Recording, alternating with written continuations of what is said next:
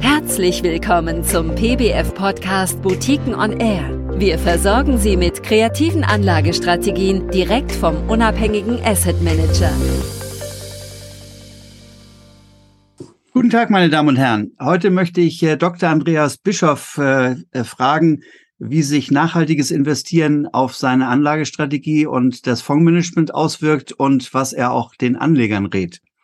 Herr Dr. Bischof ist Geschäftsführer der Nova Funds GmbH und er berät bereits seit 2015 den Nova Steady Healthcare Fonds. Schönen guten Tag, Herr Dr. Bischof. Guten Tag, Herr Hoppenhöft. Ich grüße Sie. Herr Dr. Bischof, äh, Ihr Fonds hat ja seit kurzem die offizielle Einstufung als äh, Artikel 8 Plus Fonds.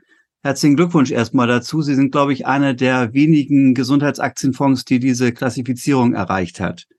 Ähm, das hört sich ja nun mal ganz gut an, äh, Artikel 8 plus, aber ist mir ehrlich gesagt noch nicht so ganz geläufig. Artikel 8, das kennen wahrscheinlich relativ viele Anleger, aber ähm, was bedeutet jetzt das Plus bei der, der Einstufung? Also wenn ich, wenn ich Sie äh, gleich zu Beginn korrigieren darf, Herr Hoppenhöft, diesen Artikel 8 plus gibt es nicht offiziell. Das ist Artikel 2, Ziffer 7 der MIFID 2 Richtlinie, so heißt das wird nur umgangssprachlich der Einfachheit halber als Artikel 8 Plus bezeichnet.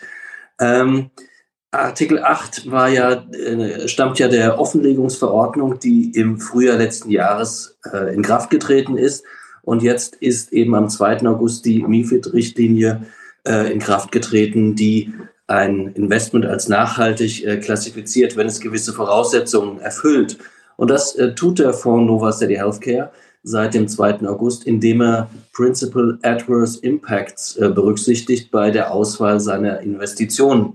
Und im Fall von Nova Steady Healthcare sind das der CO2-Footprint, Veränderung der Biodiversität, ähm, das sollen außerdem keine Verstöße gegen die Entwicklungsziele der Vereinten Nationen vorkommen bei den investierten Unternehmen. Und außerdem investiert dieser Gesundheitsaktienfonds natürlich nicht in Waffen. Seien sie geächtet oder auch die nicht geächtete Waffen und Händler, schließt dieser Fonds natürlich grundsätzlich sowieso aus. Ähm, das, das sind ja die Negativkriterien, wenn ich es richtig verstanden habe. Ähm, damit schließen Sie also quasi die ESG-Sünder aus. Ähm, verfolgen Sie auch noch zusätzlich weitere Ansätze, also sowas wie Positivkriterien, Best-in-Class-Ansatz oder so etwas in der Richtung? Teils, teils, Herr Hoppenhöft. Ähm, einige dieser Kriterien sind in der Tat Negativkriterien, also Ausschlusskriterien, wie zum Beispiel was das Thema Waffen betrifft. Andere hingegen bei äh, CO2-Footprint oder der Biodiversität ist es etwas anders, denn man kann hier schon auf diejenigen Unternehmen abzielen, die ihren CO2-Footprint, ihre CO2-Emissionen reduzieren oder andere, die die Biodiversität äh, vergrößern. Also deswegen gibt es unter diesen Principal Adverse Impacts durchaus welche, die nicht nur Negativkriterien sind. Darüber hinaus lassen sich im Fondsmanagement natürlich Best-in-Class-Insätze besonders gut äh, implementieren und auch abbilden, wo es diese eben gibt. Äh, bringt das jetzt im Fondsmanagement Einschränkungen mit sich oder spielt das in Ihrem Universum eigentlich keine große Rolle? Mhm. Also auch hier muss ich wieder mit einem entschiedenen Jein antworten. Ähm, natürlich werden Waffen ausgeschlossen und das ist, eine, das ist im Falle des Gesundheitsaktienfonds aber keine Einschränkung natürlich, weil er ohnehin da nicht investieren würde. Ähm, darüber hinaus gibt es natürlich bei den anderen Kriterien Einschränkungen, ja, aber diese Einschränkungen sind, werden langfristig auch wieder aufgewogen dadurch, dass man eben in nachhaltig wirtschaftende Unternehmen investiert, die sich langfristig durch bessere Kursentwicklung hervortun. Also die Einschränkung, der Nachteil bei der Auswahl wird dann wieder durch eine bessere Kursentwicklung am langen Ende aufgewogen. Ich denke, da haben Sie einen wichtigen Punkt angesprochen, denn also früher gab es ja eigentlich so die allgemeine Marktmeinung, dass man, wenn man äh, nachhaltig investieren will, äh, durchaus Renditeeinbußen hinnehmen muss. Aber das äh, scheint sich inzwischen gewandelt zu haben, oder wie sehen Sie das? Ja, genau, das äh, sehe ich so. Das hat sich gewandelt. Man geht heute davon aus, dass äh, auch nachhaltig wirtschaftende Unternehmen besonders äh, gute Renditen erwirtschaften, also die, deren Aktien, um genau zu sein, ähm, was zum Teil auch damit zusammenhängt, dass natürlich immer mehr ESG-getriebenes Geld in äh, Anlagehäfen sucht und da eben die nachhaltig wirtschaftenden Unternehmen von profitieren. Insofern ist das, was früher vielleicht gegolten haben mag, jetzt nicht mehr gültig, unseres Erachtens. Äh, Sie beraten ja einen Gesundheitsaktienfonds. Äh, da drängt sich natürlich die Frage auf, ob äh, Gesundheitsaktien eigentlich per se im nachhaltigen Bereich zu finden sind. Ähm, das kann man nicht so einfach beantworten, denn Nachhaltigkeit wird je nach Sektor unterschiedlich definiert von den verschiedenen Ratingagenturen, zum Beispiel MSCI oder Morningstar. Das macht auch Sinn, denn es, ansonsten wäre es natürlich sehr schwierig, die Nachhaltigkeit eines Krankenhausbetreibers zu vergleichen mit der Nachhaltigkeit eines Unternehmens, das im Bergbau tätig ist oder Öl bohrt. Ähm, insofern bilden die Ratingagenturen innerhalb eines Sektors kleine Gruppen von Unternehmen mit sehr ähnlichem Geschäftsmodell und vergleichen da die Nachhaltigkeit der besten Unternehmen in dieser kleinen Gruppe mit der der schlechteren Unternehmen und stellen Rankings auf und äh, monitoren die Entwicklung dieser verschiedenen Kriterien bei den einzelnen Unternehmen über die Zeit hinweg.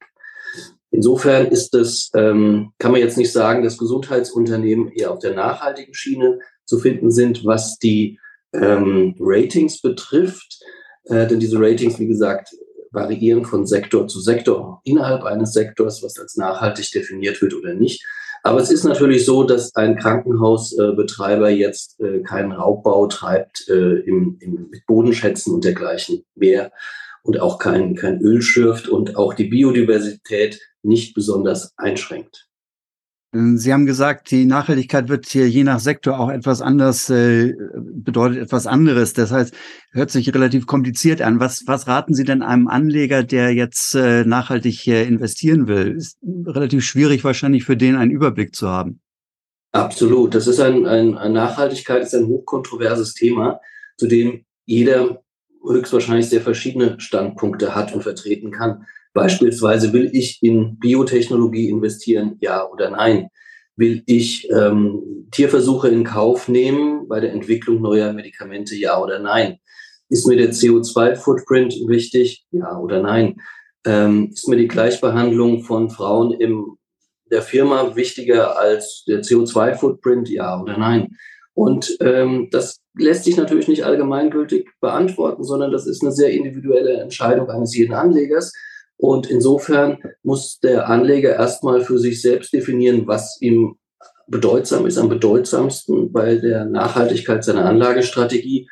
Und dann sollte er am besten zusammen mit einem Berater auf die Suche gehen nach dem passenden Anlagevehikel. Ja, ich glaube, in, in der Tat, äh, beim, beim Thema Nachhaltigkeit, da scheiden sich ja die Geister. Also einige Berater schwören Stein und Bein, dass äh, sich bisher kein Anleger dafür interessiert und andere setzen nur noch auf dieses Thema. Ähm, sehen Sie da Unterschiede bei den verschiedenen Investorengruppen oder äh, wie ist da die Entwicklung aktuell? Ja, wir sehen da deutliche Unterschiede. Vor zwei Jahren war das Thema Nachhaltigkeit eigentlich vorwiegend etwas für institutionelle Anleger, die sich keiner Kritik aussetzen wollten und als größte und äh, vielleicht auch vorangehen müssen immer. Inzwischen scheint es aber auch für Privatanleger zunehmend wichtiger zu werden, so dass man vielleicht sagen kann, je professioneller der Investor, desto größeres Gewicht bekommt ESG bei den Investitionsentscheidungen. Trotzdem sollte man die Marktmacht der vielen, vielen Privatanleger nicht unterschätzen, die dann doch einiges verändern kann, was die, was den Fluss des Geldes äh, in börsennotierte Unternehmen betrifft. Ja, vielen Dank, Herr Dr. Bischof. Äh, ich habe das äh, Gefühl, Sie sind dann mit dem Nova Steady Healthcare durchaus up-to-date und eigentlich ganz gut aufgestellt. Ähm, wie sehen Sie die Perspektiven? Ja, die Perspektiven sind, dass wir äh, die nachhaltige Anlagestrategie, die der Fonds schon seit langem verfolgt, schon lange bevor es die MIFID II-Richtlinie gab und bevor es die Transparenzverordnung gab, äh, weiterverfolgt, denn es schneidet seit jeher diesen Nachhaltigkeitskriterien und bei den Ratings der diversen internationalen Agenturen gut ab. So gibt ihm Morningstar aktuell vier von fünf Globen und MSCI ein äh, Double-A-Rating. Und ähm, wir sind also da gut aufgestellt und versuchen weiterhin nachhaltige Anlageentscheidungen mit einer attraktiven Rendite, mit einem attraktiven Risiko-Renditeprofil zu kombinieren. Ja, vielen Dank, Herr Dr. Bischof. Das war ein sehr aufschlussreiches Gespräch, glaube ich. Für weiterhin wünsche ich viel Erfolg mit Ihrem gesunden und nachhaltigen Portfolio. Vielen Dank, Herr Oppenhöft. Vielen Dank für Ihr Interesse an den von uns betreuten Boutiquenfonds. Hören Sie gerne wieder rein. Am besten geht das mit einem Abo auf der Podcast-Plattform Ihrer Wahl.